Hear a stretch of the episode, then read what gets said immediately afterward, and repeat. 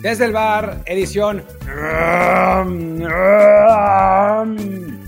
Ese fue el Lamborghini, el Lamborghini, edición Lamborghini. México le gana a Honduras y ya está listo para dar el siguiente paso. No, en fin, mesura, mesura y tranquilidad, pero México por lo menos gana, golea y gusta, cosa que no pasaba hace rato. Así que, que bueno, podemos estar aquí en un tono un poco mejor de los de los programas de la semana pasada. Perdón. Ah, sé qué pasó, pero yo soy Martín del Palacio y aquí está conmigo Luis Herrera antes de que me muera. ¿Qué tal Martín? ¿Qué tal Barra del Bar? ¿Qué tal fans de fútbol? Sí, ese era Martín muriendo de, de, la, de, la, pena de ese chiste del Lamborghini que se acaba de aventar, que desafortunadamente por falta de presupuesto no puedo censurar sin tener que trabajar bastante, así que ni modo, también dieron ustedes. Pero bueno, como siempre les digo, aquí estamos en Apple Podcasts, Spotify, Google Podcasts y muchísimas aplicaciones más. Por favor, suscríbanse en la que más les guste.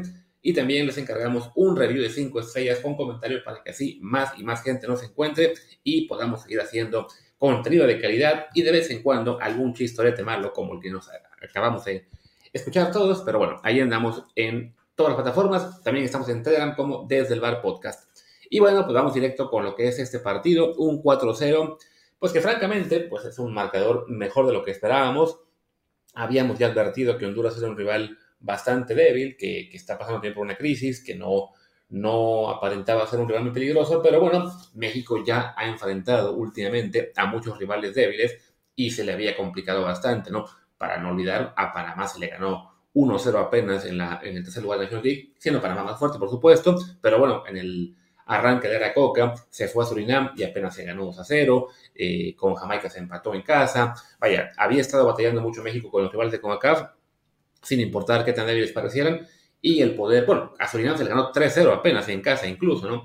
Entonces, sí estaba, la verdad, eh, yo creo que fuera de la mayor parte de pronósticos, una goleada como esta.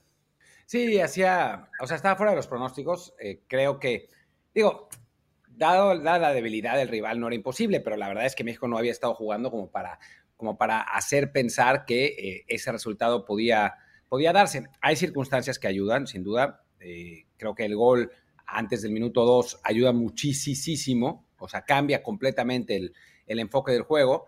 Eh, pero bueno, esas cosas hay que aprovecharlas, por supuesto. Eh, eh, ayuda al rival, sin duda alguna. Em, estaba viendo los, los referentes hace, o sea, voy a decir históricos, pero no de hace no tanto tiempo, de cuánto llevaba México sin ganar 4-0. Y no es tanto. De hecho, nosotros estuvimos en el estadio, le ganaron 4-0 a Irak a la selección C de Irak, que la verdad es que no fue un gran partido de México. Antes le habían ganado 4-0 a Nigeria, a una selección C de Nigeria también. Eh, esta no sé si es la selección C de Honduras, creo que pues pobre Honduras es, es lo que hay hoy. Eh, pero también había habido un, precedente cercano con Honduras, parecido, que fue en la Copa Oro 2021 de 3-0, que le ganó el equipo del Tata Martino cuando todo todavía era medio miel sobre hojuelas con el Tata. Eh, Así que bueno, tampoco es tan descabellado el resultado, pero sí, la realidad es que no lo esperábamos. Y sí, ese gol que mencionaste de Luis Romo, que de hecho fue a los 49 segundos, ni siquiera se había comido el primer minuto y México ya estaba encima, creo que sí cambia muchísimo lo que era el trámite del partido, ¿no? Si sin ese gol, pues no sabemos cuánto tiempo le había tomado a México ponerse en ventaja, si los hondureños tendrían tiempo de por lo menos asentarse defensivamente y complicar más la vida de la selección, pero claro, una vez que te pones 1-0 al primer minuto, pues ya todo eh, arranca con más tranquilidad, ¿no? Creo que igual para México no había esa tranquilidad total hasta que cae el segundo gol, que igual es temprano, como al 22, si no me equivoco. Ya es ahí cuando realmente se, se establece que la superioridad mexicana es, digamos, real y se, se va un poco ese nervio de que, uy, aquí en un despido nos empatan o algo por el estilo. Sí, que bueno, a ver, la realidad es que ni siquiera se olió ese, ese, empate. Ni, o sea, creo que hay dos llegadas, un centro que le cae un rebote a Memo, eh, que, lo agarra bien, y un disparo de larga distancia, tampoco para nada un tiro libre, parece que, le, que Memo agarra bien sin, sin dar rebote y ya, ¿no? O sea, pero sí, el miedo estaba eso, porque la selección mexicana ha sido frágil, ¿no? Ha sido frágil últimamente, ha sido frágil mentalmente, ha sido frágil futbolísticamente, así que eh, nunca, o sea, yo eh, como, como de costumbre vi el resumen primero y veo el resumen sin saber el resultado, a veces me lo seban, pero en este caso no fue así. Y yo estaba, no nervioso, pero después del 1-0 estaba así como, hijo, a ver si ahora en una contra no nos empatan, ¿no? La típica. Ya cuando cayó el segundo fue así como, bueno, esto seguramente acabará en goleada. Y me imagino que en la mente de muchos aficionados e incluso de los jugadores estaba esa misma idea, ¿no? Bueno, ok, van ganando, pero, pero, así como contra Panamá, que también se fueron al frente bastante rápido, em, digo, no tan rápido, pero bastante rápido, también siempre quedó la sensación de que nos iban a empatar y de hecho lo hicieron, por suerte fue en fuera de lugar, pero, pero sí necesitamos como quitarnos esta, eh, este shock constante que tenemos con la selección de que nunca podemos estar tranquilos, ¿no?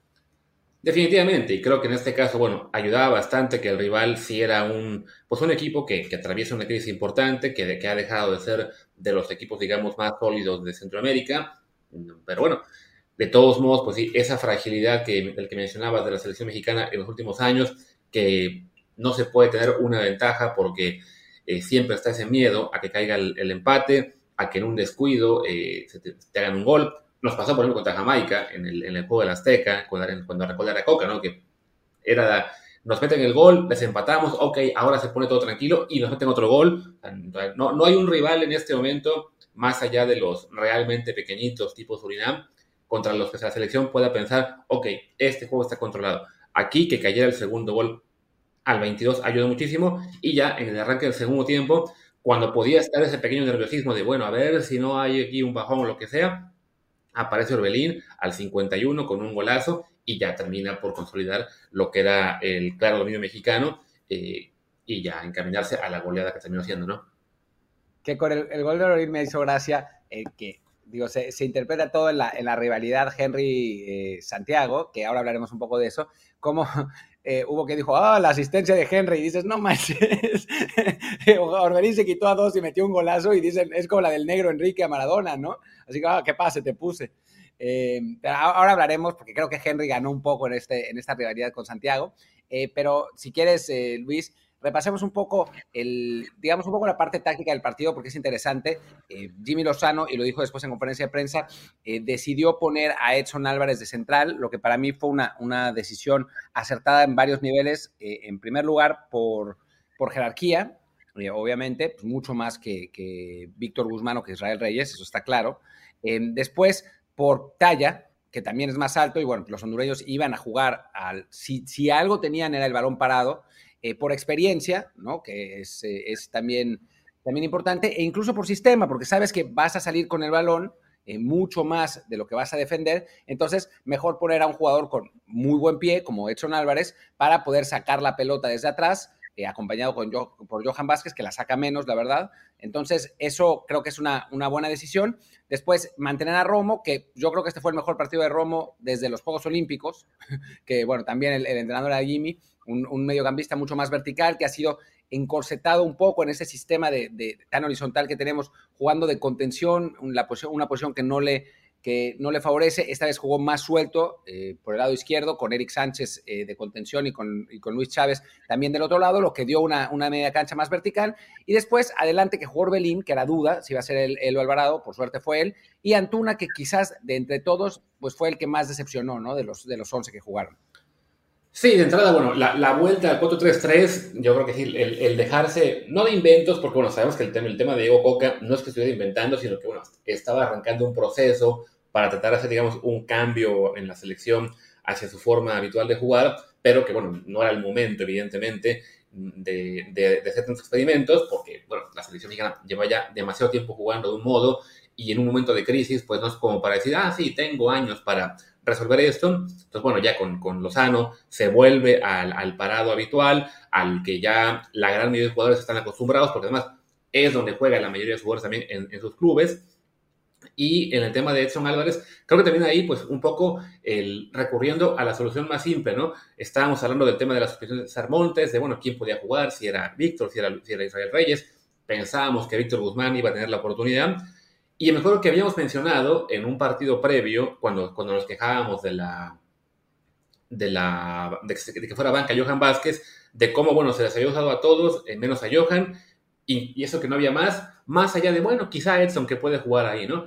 Y nos olvidamos de que efectivamente Edson puede jugar como central, lo hizo bastante en la vieja temporada, y considerando que tenemos una media cancha bastante más sólida en cuanto a experiencia y jerarquía con, con Romo, con Chávez y con, y con Eric Sánchez, pues sí, tenía sentido mover a Edson a la central para que también él, fuera ahí un, referente que le diera mucha más seguridad a Johan Vázquez, que, tener que obligar a Johan Vázquez a ser él, digamos, el, el jugador clave de la central con un jugador no, probado perdón, como, como Israel o, Víctor Guzmán. Y bueno, pues sí, en, lo que es en el 11 y en el parado del equipo, ya ahí se partió con ventaja, ¿no? una columna vertebral bastante sólida. Y de nuevo, asumiendo que todo esto era ante un rival muy, muy débil.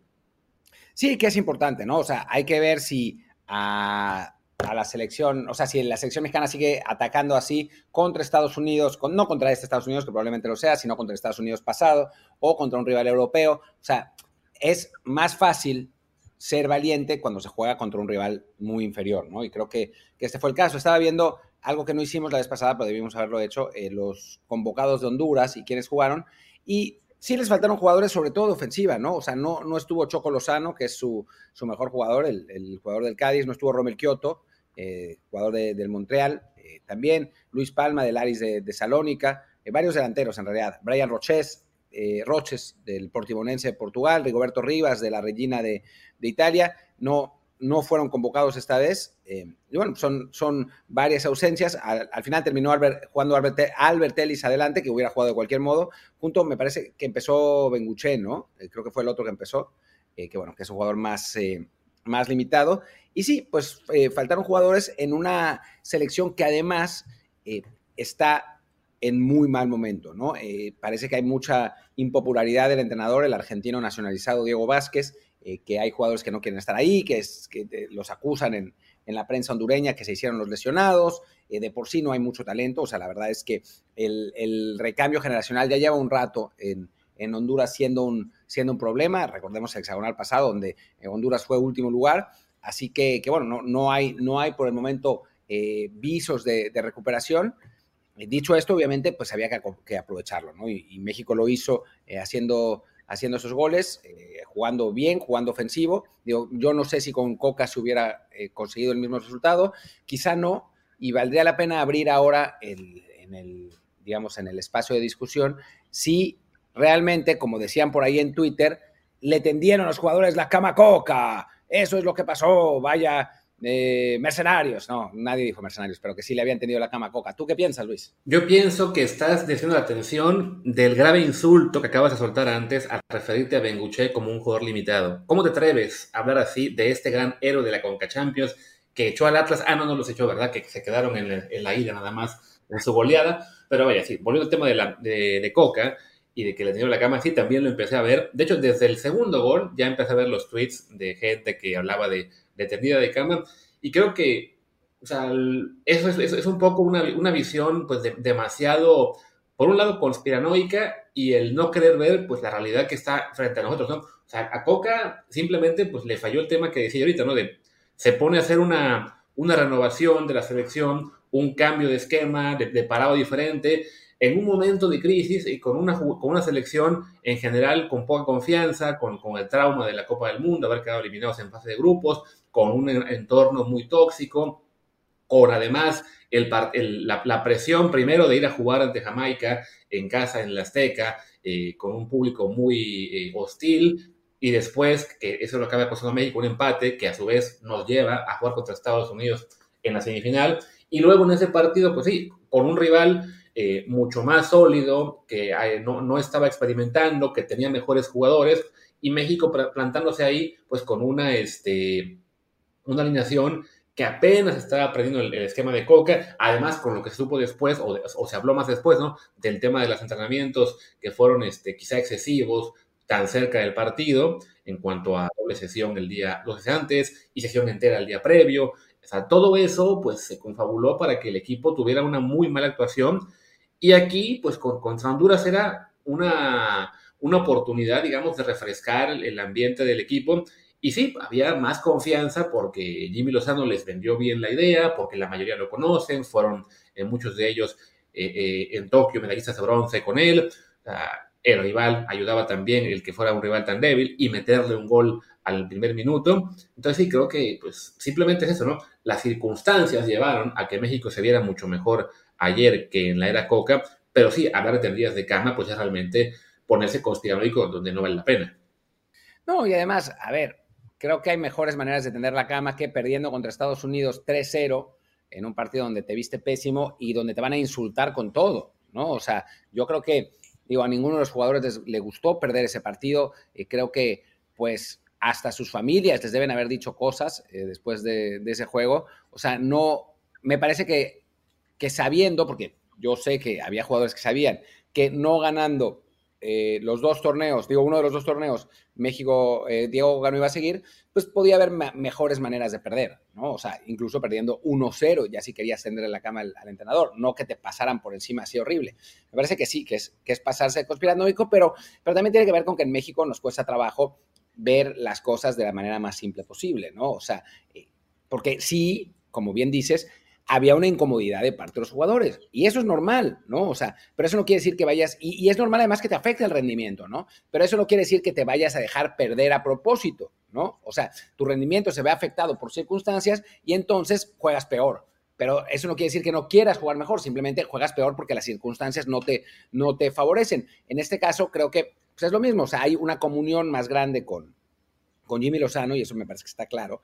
Eh, son jugadores que lo conocen bien desde hace desde hace mucho tiempo, eh, la, gran mayoría, eh, jugaron en un sistema más habitual. Jimmy es un técnico motivador y sabemos que en México a los motivadores, los motivadores normalmente les va bien con la selección porque el, jugador mexicano, para bien o para mal, yo creo que para mal, necesita tener constantemente un refuerzo de confianza, decirle eres bueno, sí lo puedes hacer, puedes ganarla cualquiera, eh, lo dijo Jimmy en, la conferencia de prensa después del partido, que a ellos, cuando jugaban la selección, la Volpe les decía, jueguen contra tal equipo como si fuera la mejor versión de este equipo que haya existido en la historia, ¿no? Y que eso le dijo a los jugadores. Y son cosas que técnicos argentinos como Coca o como Martino no entienden, porque en Argentina no se necesita eso, ¿no? O sea, el jugador argentino es competitivo y es motivado por naturaleza, ¿no? Mientras que el futbolista mexicano no lo es. ¿No? O sea, y son parte, es, es parte de la idiosincrasia del, país, ¿no? Nosotros estamos siempre pensando que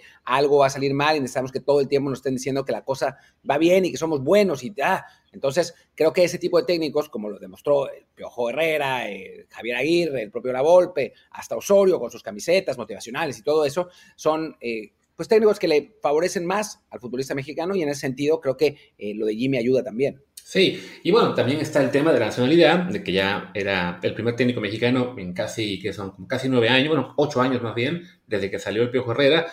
Aquí hemos sido muy insistentes en que la, clave de un técnico nacional no es la nacionalidad, sino la capacidad, y, que desafortunadamente, bueno, los técnicos mexicanos a últimas fechas no hay muchas opciones que, que den esa confianza de que se les pueda dar la selección, porque a los que se les podía dar ya la dirigieron y ya están fuera todos y fuera del piojo, pues no, no había nadie que, estuviera tampoco así como que alzando mucho la mano por, por el tri, más allá obviamente de Jimmy Lozano, desde una, digamos, eh, por un camino distinto que había sido el de dirigir primero a la selección olímpica.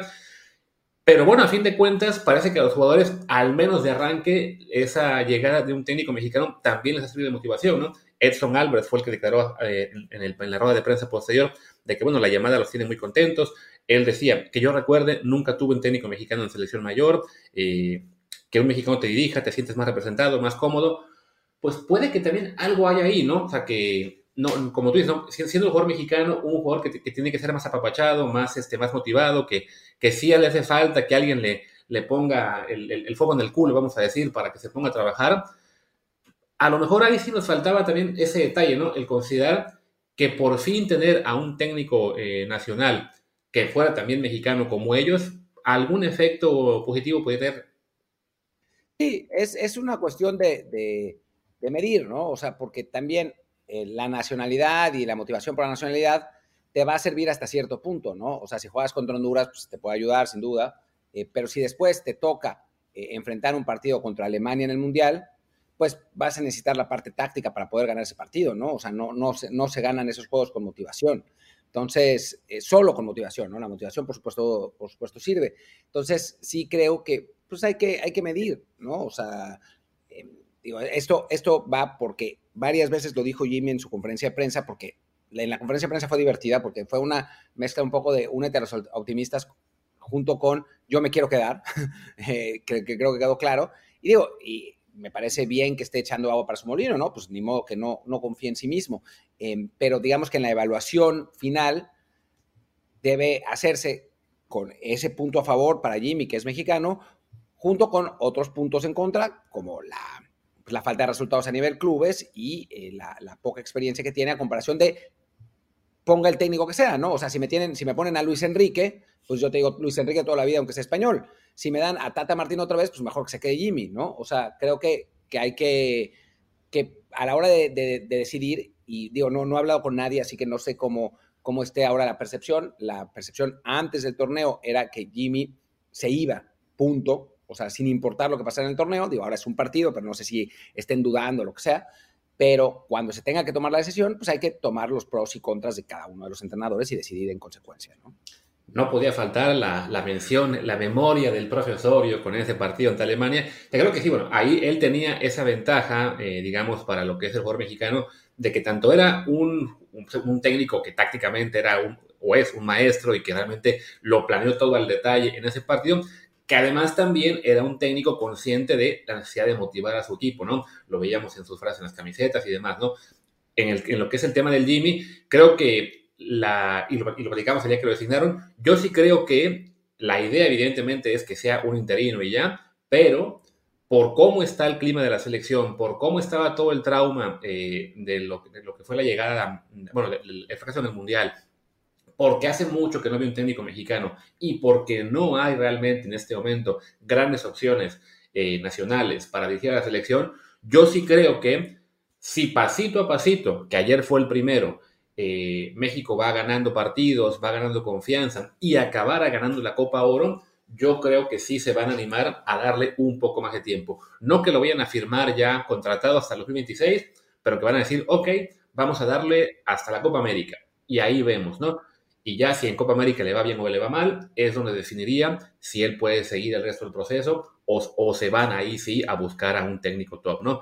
Digo, es el primer partido, fue una, una selección rival, pues la verdad, bastante débil. Las que siguen también lo serán. Haití, Qatar, yo vi el resumen de su partido y la verdad es que sí estaba para llorar la cosa. México debería ganar ambos partidos. De hecho, le debería dar chance para que en el tercero ya puedan jugar eh, parte de la banca, incluido uno de los porteros, que ayer estábamos en Twitter con la gran discusión de que es que hay que dar oportunidades a Malagón y Acevedo.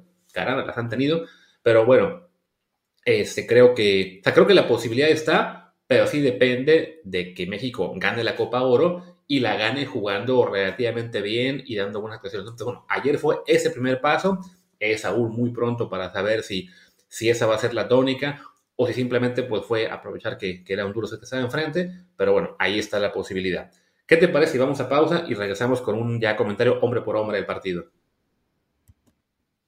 Pues como el que calla otorga, callé y la pausa entró. Así que, que así estuvo la cosa. Yo solo quiero eh, decir de lo que dijo Luis antes, que yo considero que sería un error dejarle la selección a Lozano solo por el desempeño de Copa Oro. O sea, me parece que tiene que haber más, eh, pues un juicio más más claro y también eh, pensar en qué otras alternativas hay, porque este torneo, la verdad es que está muy, iba a decir pinche, pero voy a decirlo, muy pinche, ¿no? O sea, fuera de Jamaica, los equipos principales traen a su equipo, a su equipo B, Estados Unidos ya se vio mal contra los jamaiquinos, de hecho tendría que haber perdido ese juego, eh, a final de cuentas empatan porque Jamaica falla un penal, como pasó contra Qatar en aquella Copa Oro de 2021, donde Estados Unidos gana eh, después de que Qatar falló un penal, ahora los estadounidenses empatan.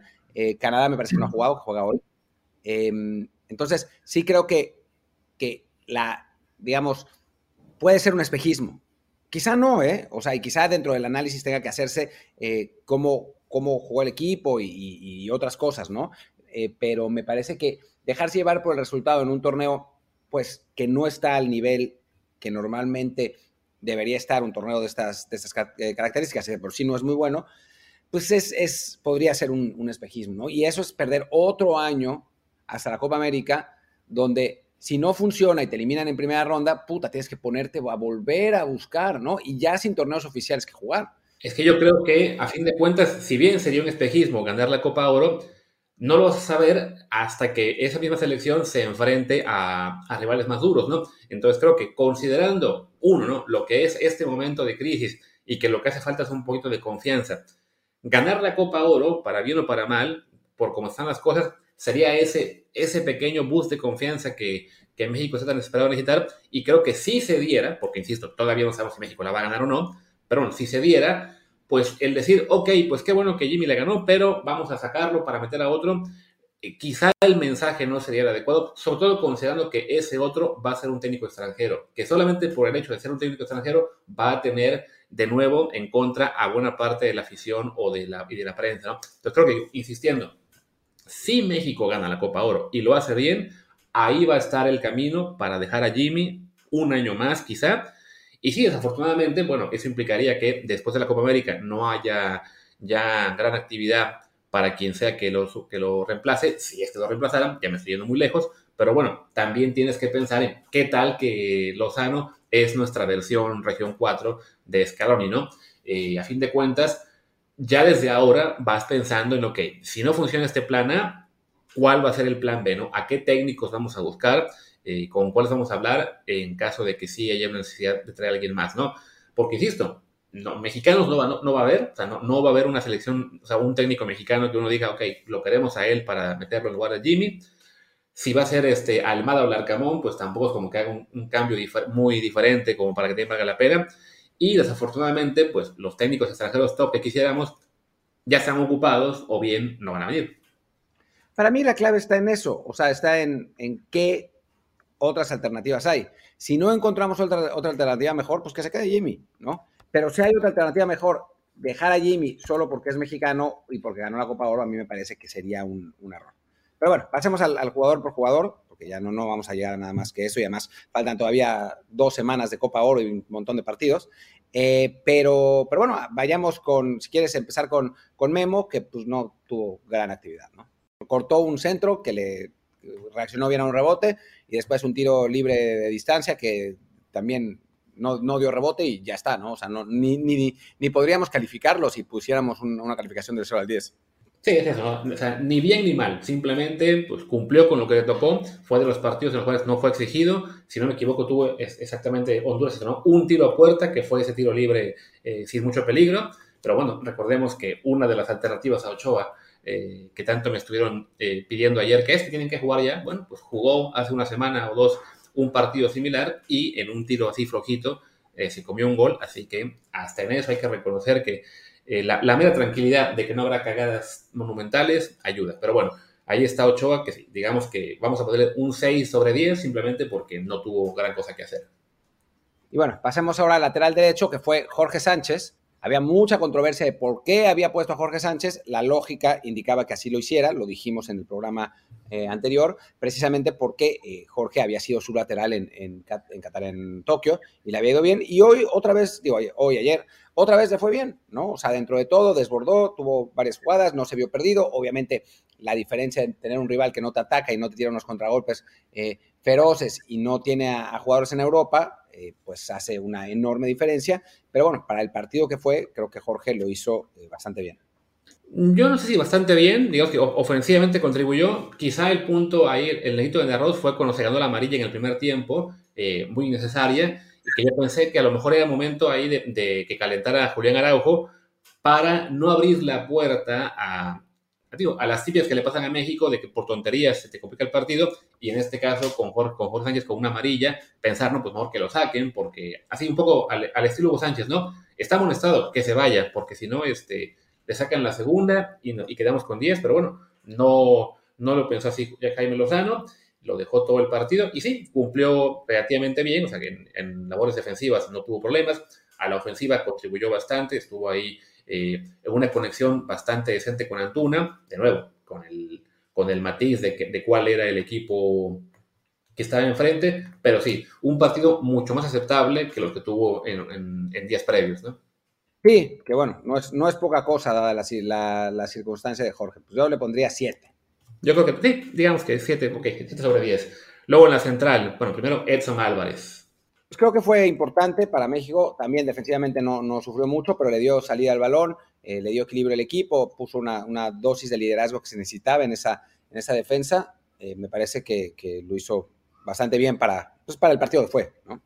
Yo recuerdo que tuvo una salida en la cual hubo ahí un mal pase de su parte. También le había complicado sea un poquito Ochoa al dejarlo demasiado retrasado. Y claro, en ese afán de querer este, salir tocando, le complicó un poco la vida ahí a la selección le, quedó el balón a Honduras, pero que no logró generar ahí ningún peligro, pero que ante un rival más fuerte, esa fallita pudo haber sido más costosa. Si no me equivoco, después de esa fallita, en la siguiente que tuvieron, así digamos, de, querer salir este, desde la portería, no se complicaron la vida y a lo mejor despejaron, pero bueno, creo que Edson en general bien, yo le pondría un 7. También, me parece que es, es una calificación correcta. Sí. Y a Johan Vázquez más o menos lo mismo, bastante correcto en defensa, sin complicarse mucho la vida, eh, eh, parecía que se lastimaba al final, tuvo ahí un golpe en la costilla, justo previo a que fueran los últimos cambios, lo cual ahí detuvo un segundo la entrada de Israel Reyes, pero al final pues parece que no fue nada. Y, y vaya, lo mismo, ¿no? Un partido bien a secas, sin mucho trabajo, el sólido en sus labores, mm, sin tampoco destacar demasiado, creo que el 7 sería suficiente. Sí, lo mismo, ¿no? Era, era importante para, para Johan tener un buen partido después de pues, todo lo que se había hablado eh, a su respecto, después de que había jugado bien con, con, Jimmy en Tokio, que había sido, pues ese torneo le, le abrió también las puertas para irse a Europa, ¿no? Eh, y me parece que, que para Johan necesitaba pues poner firme el pie para mostrarse como una opción real eh, para ser titular. Creo que lo hizo en un partido sin mayor exigencia, así que sí, siete es, es correcto. Bien, luego por izquierda Jesús Gallardo, que pues para variar, eh, con, lapsos, digamos, en los que no aparecía para nada, porque bueno, de entrada no, atacaban por su lado eh, los hondureños, y él tampoco se sumaba tanto de frente. Ya en el segundo tiempo me parece que fue cuando más lo vimos, cuando se combinó más con Orbelín, eh, generando peligro, y de nuevo, bien, o sea, sin, que fuera tampoco una maravilla, también a él le pondría otro 7. Una asistencia al segundo gol de Romo, ¿no? O sea, el primer remate de cabeza es de él, Sí. Y, Romo entra a segundo poste. Que digo, no es gran cosa tampoco, no, no, no, hay, que, no hay que decir eh, que, oh, qué asistencia, ¿no? Pues ya, ya dijimos que la de Henry Martín tampoco fue maravillosa, pues tampoco la de, la de Gallardo, pero bueno, está bien ganar arriba y después eh, Romo resolvió bien. Sí, siete me parece que está bien. Sí, o sea, ganó el remate y fue un mal remate que se convirtió en pase de casualidad. Hay que, hay que reconocer eso. Sí, claro. Ahí está. Luego en el centro del campo, bueno, primero Eric Sánchez, creo que bastante bien, muy voluntarioso, bueno, como es él, ¿no? O sea, el chiquito pero picoso, así que pues, balones, eh, lanzándose a la frente de vez en cuando, contribuyendo al, juego ofensivo, eh, creo que, o sea, en general, la media cancha de México fue probablemente lo más destacado, a él le pondría un 8. Yo 7, o sea, me parece que los otros dos estuvieron mejor. Eh, en, en, medio campo, ¿no? O sea, creo que Romo y Chávez destacaron más allá de los goles eh, por verticalidad, ¿no? Y Eric Sánchez bien en su, en su papel, ¿no? ¿no? No me pareció que fue el jugador más destacado de México, eh, como, fue, como creo que sí fueron nosotros dos, eh, quizás Romo más, y si quieres vamos con él, ¿no? Que con, con Romo teniendo su mejor partido en muchísimo tiempo, siendo más vertical, con más espacios, con ese primer disparo de media distancia, después llegando bien en, en, el segundo gol, me parece que este, este partido le va a dar, va a ser maravilloso para su confianza, ¿no? Que había bueno, tenía un fuerte golpe y llevaba ya rato así, ¿no? Sí, y es eso, ¿no? Y es, parte de lo que yo comenté en Twitter eh, al cual el partido. Es un partido que sirve para eso, ¿no? Para recuperar confianza, aunque sea un poquito. La mayor parte de la gente me respondió, digamos, positivamente. Si había algún otro que me decía ahí, ay, pero ¿cómo va a ser que contra Honduras se gane confianza? Pues es que sí, es el tipo de partidos que se complicaban también antes. Y para jugadores como Romo, que había tenido con selección, porque ya con Monterrey había recuperado un poco el nivel, pero que en selección no había tenido una desde Tokio, tener un juego así, ¿no? En el cual marca desde el primer minuto, marca el segundo, en general tiene una buena actuación, eh, los, si no me equivoco, él sí jugó los 90 minutos, o sea, fue francamente, sí, su, mejor desempeño con la selección en un buen rato, además, en un punto, recordemos que contrata a Martino, previo al Mundial, no éramos pocos los que decíamos, pues si hay que sacrificar a alguien, quizá Romo, porque no había llegado bien, ¿no? O sea, que fuera Eric Sánchez y no él, al final va al a la Copa del Mundo, pero no juega. Y con Coca, pues tampoco había mostrado gran cosa en lo muy poquito que había tenido actividad. Este juego, y sobre todo el saber que ahora quien está de técnico es quien más lo ha aprovechado eh, por la experiencia de los Juegos Olímpicos, pues sí, le devuelve no solo la confianza a él, sino la perspectiva de decir, ah, pues a lo mejor me puedo volver importante en este 11, no nada más seguir vistiendo la verde porque sí. Sí, y de nuevo, otra posición, ¿no? Y una posición que me parece que le, le viene mejor, ¿no? Jugando más, más vertical, no como contención. Eh, el, contención en ese 4-3-3 eh, que usaba Martino, pues era un jugador mucho, muy horizontal, muy, muy horizontal, que, pisaba muy poco área. Creo que Romo se siente más cómodo jugando de otra manera, ¿no? Y, esta es, es, esa manera. Y del mismo modo, yo, yo a Romo le pondría 9 incluso, ¿no? O sea, para ese partido, creo que, para este partido creo que lo fue. No que sea un 9 en general, pero para el partido contra Honduras me parece que es una, una calificación justa. Sí, de acuerdo. Y más o menos lo mismo para Luis Chávez, que bueno, metió un, un, buen gol, así con, con, recursos, con ese remate de, con, la, con la punta, y en general estuvo bastante sólido en el partido. Creo que pues se consolida como uno de los jugadores que son eh, ya indispensables en la selección mexicana, de nuevo, con el matiz de que este partido era en parte contra un rival más débil, pero muy buena actuación, que, que corona con ese gol, y ahí sí consolidándose en un 11 sin importar cuál sea el parado, sin importar quién esté o quién no esté. Luis Chávez es uno de los fijos del 11 de la selección mexicana. Sí, está claro, ¿no? Yo lo, lo, sentí más cómodo también con esa posibilidad de, sumarse más al frente. Eh, también de nuevo con el mismo asterisco de todos, contra un rival que pues, no te, que te lo permitía, ¿no? O sea, que sabías que te podías ir y que no te iban a ganar la espalda y te iban a agarrar mal parado, porque pues, no daba para eso la selección hondureña. México recuperó 8.000 balones en tres cuadros de cancha.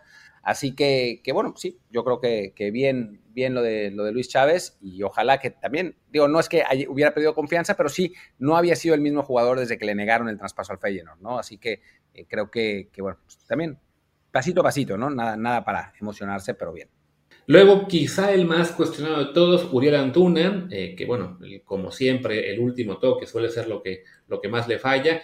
No, creo, creo, yo que en general se combinó bien con Jorge Sánchez y que generó algo de peligro, pero sí, ese último toque sigue siendo de, pues el, punto clave, ¿no? Porque te, te da un pase bueno de cada cuatro o cinco y ese pase bueno, pues también falta que le aproveche el delantero. Entonces, hasta que no termine de, hacerse más efectivo como pasador, porque recordemos, cuando le toca el disparar, de algún modo las mete, salvo en el Mundial, pero, pero sí, fue creo que el jugador más señalado ayer, sin que tuviera un mal partido, simplemente, pues sí, este, con esas fallas a la hora de, mandar el servicio, que quizá evitaron un marcador aún más holgado. Sí, y creo que es algo que no va a poder resolver, ¿no? O sea, si ya no lo resolvió a estas alturas de su carrera, pues cómo lo va a resolver en el futuro. No, sinceramente no lo veo, lo veo complicado. Y es una lástima porque tiene algunas condiciones que son interesantes, ¿no? Sobre todo esa velocidad, esa facilidad de ganar eh, la espalda del, lateral contrario. Pero, pero sí, yo creo que va a ser uno de los candidatos a, ser sentados y ya que se recupere, digo que ya que esté adaptado el mega crack Lines, no, no es cierto, para, para, que, para que entre el Piojo Alvarado o Siel Herrera, que, que, entró de cambio por él. O sea, creo que hay varias opciones precisamente en la, como, como en la posición de extremo derecho y Antuna no se, no se ayudó a sí mismo en este partido. Sí, lo que le ayuda es que las opciones realmente buenas en su lugar, que son Tecatito y Chucky, pues no están en esta lista, están lesionados y que los que podrían reemplazarle, bueno, Osiel Herrera jugó un reto ayer, pero no, no, tuvo buenos desempeños previos con Diego Coca, eh, Diego Laines llegó apenas ahora como convocado de último minuto, el Piojo Alvarado lo están ocupando más por izquierda, aunque también puede jugar por el lado de Antuna. Vaya, creo que Antuna va a repetir en el 11 en el siguiente partido, pero sí es uno de los más frágiles en este momento. Todo lo contrario de Orbelín Pineda, que creo que fue el mejor del equipo, que mete el 3-0 con un golazo, que en general se le ve con mucha confianza. Creo que él llegó bien a esta selección, menos mal. La, ausencia de Alexis Vega pues le, abre la puerta a ser el titular, aunque se llegó a pensar que podía jugar el Piojo en su lugar. Y creo que por ahora se consolida como igual uno de los fijos del 11 de Chimi Lozano. Sí, de acuerdo. Me parece que, aprovechó esa oportunidad porque no teníamos muchas opciones en la lateral izquierda, la, perdón, en el extremo izquierdo, ya lo habíamos hablado. Estaba eh, flaca la caballada y bueno, pues Orbelín lo, lo aprovecha. Yo creo, por otro lado, digo, y, será, habrá otra oportunidad para hablar, que va a rotar algo contra Qatar, ¿eh? O sea, yo no creo que vaya a poner a los mismos jugadores. Yo creo que algo le va a mover. Eh, no en todas las posiciones, hay gente que va a seguir, o sea, el, cuadro base eh, con, con, Edson, con Johan, con quizá Romo ahora, con, con Chávez y, por ahí Orbelín se queda, ¿no? Pero sí creo que, que puede haber movimientos en la lateral derecha, que puede haber movimientos en el extremo derecho, en la contención, o sea, creo que puede haber algunas adaptaciones. Y bueno, ni hablar cuando regrese César Montes, ¿no? Que ahí pues va eh, César a jugar desde, central titular, Edson volverá a su lugar normal en la contención y, Eric Sánchez seguramente eh, terminará en la banca. Viendo que el juego es contra Haití el primero y es ese partido, si no me equivoco, el debe ser el jueves sea, con cuatro días de descanso. Yo creo que yo veo más factible que repita alineación, salvo que alguno se ha tocado, y que ya sea contra Qatar, que parece partido solo son tres de descanso, que ahí sí haya más eh, movimientos. Pero bueno, eso lo, lo, discutimos en la previa, en el episodio del miércoles. Y ya para cerrar con Espera, cuando nos digan la alineación, que seguramente no van a tener bien porque no la tuvieron bien esta vez tampoco, ¿no? O sea, como que todavía están ajustando los insiders y no, no, no tienen la información correcta. Eso sí. Y luego, bueno, el último del 11, Henry Martín, que bueno, ya habíamos platicado que seguramente iba a iniciar, más allá de que no nos guste mucho la idea, pero bueno, también Jimmy lo, lo conoce, fue su 9 en, el, en los Juegos Olímpicos, y creo que también, sin tener una mala actuación, pues no, digo, está padeciendo lo, lo que han padecido los 9 de México ya por muchos años, ¿no? Que es que no le llegan muchos balones realmente, o sea, casi todo el juego ofensivo ayer pasó por los mediocampistas y los extremos, pero también entre que él es chaparrito, pues que no era como para que le enviara muchos centros, trataba de asociarse, participó un poco, bueno, en la jugada que fue, en la del, del tercer gol, no me equivoco, con, con, con, con Orbelín, pues técnicamente él le da el pase, aunque ya luego Orbelín se lleva tres, pero eh, bien a secas, o sea, no, no pudo contribuir demasiado. No, no, no, de acuerdo, yo estoy totalmente de acuerdo con ese, con esa, eh, con ese argumento, pero creo que ese poco que contribuyó le da ventaja sobre un Santi Jiménez que entró por él de cambio y me parece que Santi hoy está muy presionado por la competencia y por el gol, ¿no? O sea, creo que ese, el gol que, se, que falla apenas a los pocos minutos de haber entrado, en el Feyenoord lo metía con los ojos cerrados, pero esa presión, ¿no? De quererla acomodar cuando lo suyo es reventar eh, y, se la entrega al portero. Después mete un gol que le anulan bien por fuera de lugar. O sea, me parece que, que Santi trae lo que por mucho tiempo trajo Raúl Jiménez, que es esa presión máxima de anotar que tienen los nueve y mientras no salen las cosas te presionas más y sigues tomando malas decisiones y que se rompe cuando metes gol, ¿no? O sea, y creo que, espero que en estos dos partidos que quedan eh, de, de, primera ronda le sirva a Santi para, para poder romper esa, eh, eh, bueno, pues esa, esa, presión y, anotar, pero ayer pues tuvo ese problema, ¿no? O sea, sí participó, sí estuvo ahí, pero falló una jugada muy clara que normalmente no hubiera fallado. Yo no siento que esa jugada fuera, digamos, este, era, era, una jugada clara de gol, evidentemente. Es una buena tajada del portero hondureño. Pero sí, pero sí, no, no siento que fuera producto de, de, una gran presión o, este, ¿cómo se dice?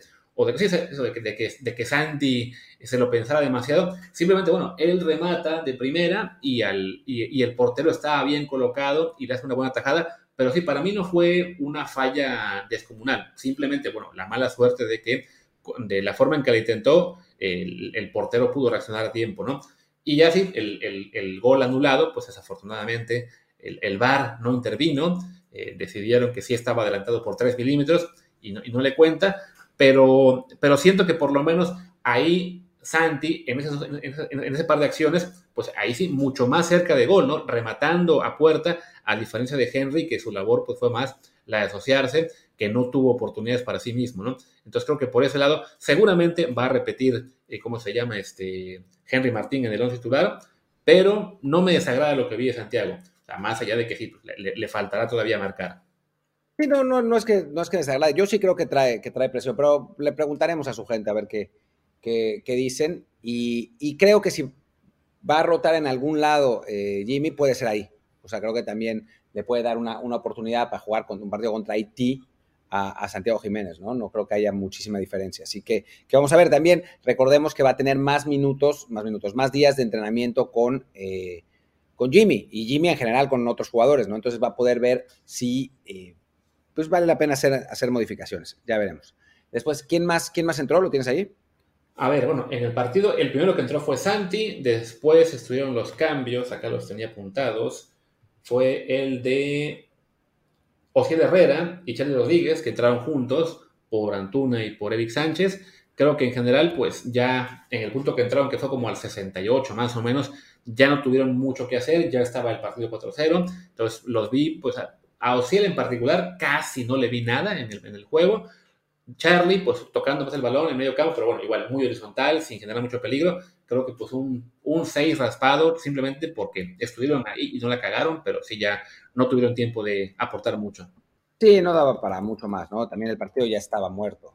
Entonces, eh, Charlie era fue una buena opción para esa, esa circunstancia, ¿no? Un mediocampista ahí sí muy horizontal, que bueno, pues sirve para mantener un resultado de un partido que tienes ganado, ¿no? Eh, y que te, que te, da esa, esa cuestión de no perder el balón, de asegurarlo, etcétera, y, y, sí ayuda. Y en el caso de Ociel, pues sí, muy, muy poquito, la verdad, en, en eso, en un partido que pues ya no, no daba para mucho más. Sí. Creo que participa, creo que Ociel participa en la jugada del gol de Santi que no cuenta. Estoy a punto de verla de nuevo. Justo ahora viene el resumen, la, la jugada del, del gol que la anulan. Ahora viene el pase por derecha. Tío, por la ubicación, sí, supongo que él es quien da el servicio, que después viene el toque de quién había sido, que aquí en el resumen no se alcanza a ver los números. El, el, el, el taquito, ¿no? Creo que es de, creo que es de Orbelín. El, taquito es de Charlie, de hecho. Charlie, sí, sí. Charlie. Entonces, bueno, es el, centro, por, por, así que por razón de donde llega, creo que es de Ociel, después el taquito de Charlie, mira que decíamos que no, no estuvieron mucho, bueno, aparecieron en esa jugada, ¿no? En la del, en la del gol anulado, y ya que remata Santi, desafortunadamente, pues sí, ligeramente adelantado. Bueno, esa fue la jugada más eh, importante en la que estuvieron los dos que entraron de cambio después de Santi, y ya al final entraron Roberto Alvarado e Israel Reyes por Orbelín y por Edson Álvarez, pues ya no les tocó hacer gran cosa, ¿no? O sea, habían ingresado como al 80, pues sí, al 80 exactamente, ya con el juego muerto, eh, con únicamente 10 minutos pues para darle un poquito de descanso a Edson y Orbelín, básicamente se van sin calificación. Sí, no, no vale la pena intentar eh, ponerles, ponerles una calificación, sobre todo eso, en un partido que ya no, no daba para, para más. Y pues allí mi 8, ¿no? Sí, sí, creo que eso, ¿no? El, el, el regresar a, un poco a la simpleza, a que no hubiera este, eh, ya experimentos, a, a, a, tener al equipo pues, en posiciones más cómodas para todos, a devolver un poquito la confianza al, al, jugador mexicano, a no complicarse mucho la vida, pues sí, es un buen arranque de su interinato y hasta ahí, no tenemos tampoco que exagerar eh, más.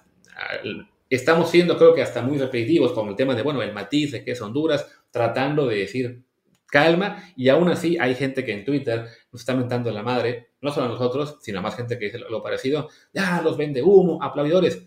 A ver, pues ni modo que digamos que estuvo mal, pues no, simplemente fue un partido ante un rival muy débil en el cual México hizo lo que no había podido hacer en, juegos anteriores y ya, ¿no? O sea, no, fue una gran exhibición, simplemente se aprovecharon las circunstancias y eso ya es un paso adelante en comparación a lo que haya pasado tanto en la era Coca, tan breve como fue, como en el último año y medio de Tata Martino. Eh, sí, sí, sí. Eh, sí, nada más que añadir. eh, y no sé si, si valga, la pena, valga la pena añadir algo, algo más, porque ya estamos en 50 minutos y, bueno, pues creo que todavía quedan varios días para el, para el partido contra, contra Haití. Vendrán noticias seguramente de algo, ojalá no muchas, porque pues vivimos en, en, la era en la que cada vez que llega una noticia es mala, así que, que ojalá que, que, todo esté tranquilo, que puedan entrenar bien, que, que, no haya problemas, que no haya lesiones y que el partido contra Haití, pues Jimmy pueda eh, usar a los jugadores que, mejor estén y que más posibilidades tengan de, de, pues, demostrarse, ¿no? O sea, porque creo que por el rival, por lo que se ha visto de este equipo, pues no debería tener muchísimo problema México en ganar. Y pues creo que ya hay que cerrar, si acaso recordar a la gente, bueno, que estamos en, eh, bueno, que en Twitter estamos como desde el bar POD, lo mismo que en Instagram y en Facebook. No puse ningún comentario hace rato cuando arrancamos, pero les recuerdo, déjenos un comentario de cinco estrellas en Spotify o Apple Podcast, como el que nos dejó Arturo López González, que dice, lo siento, me parece muy bueno su podcast, pero si veo que excede 30 minutos, ni siquiera me molesta en abrirlo, así que también hoy paso.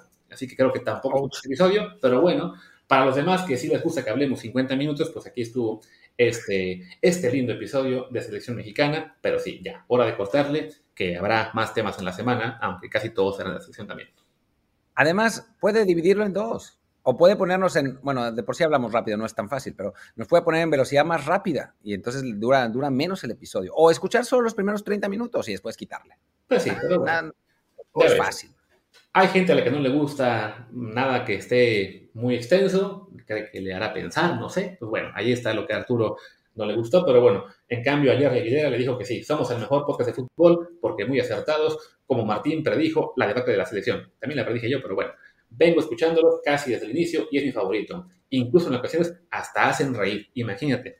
Y es que esa es la verdad de este podcast. No es un podcast de deportes, esto es un podcast de comedia y en el cual aprovechamos el deporte para continuar un poquito ahí. Qué lástima que no dijo especialmente los episodios que pasan los 50 minutos.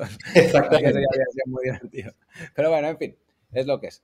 Pues bueno, los voy a dejar con mi Twitter, arroba martindelp, y lo que tanto le gustó a Jimmy, digo a Jimmy, a, a Luis.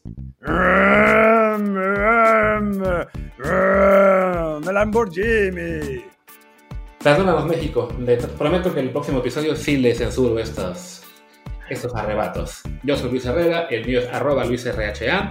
Pues hasta la próxima, que será seguramente mañana. Chao.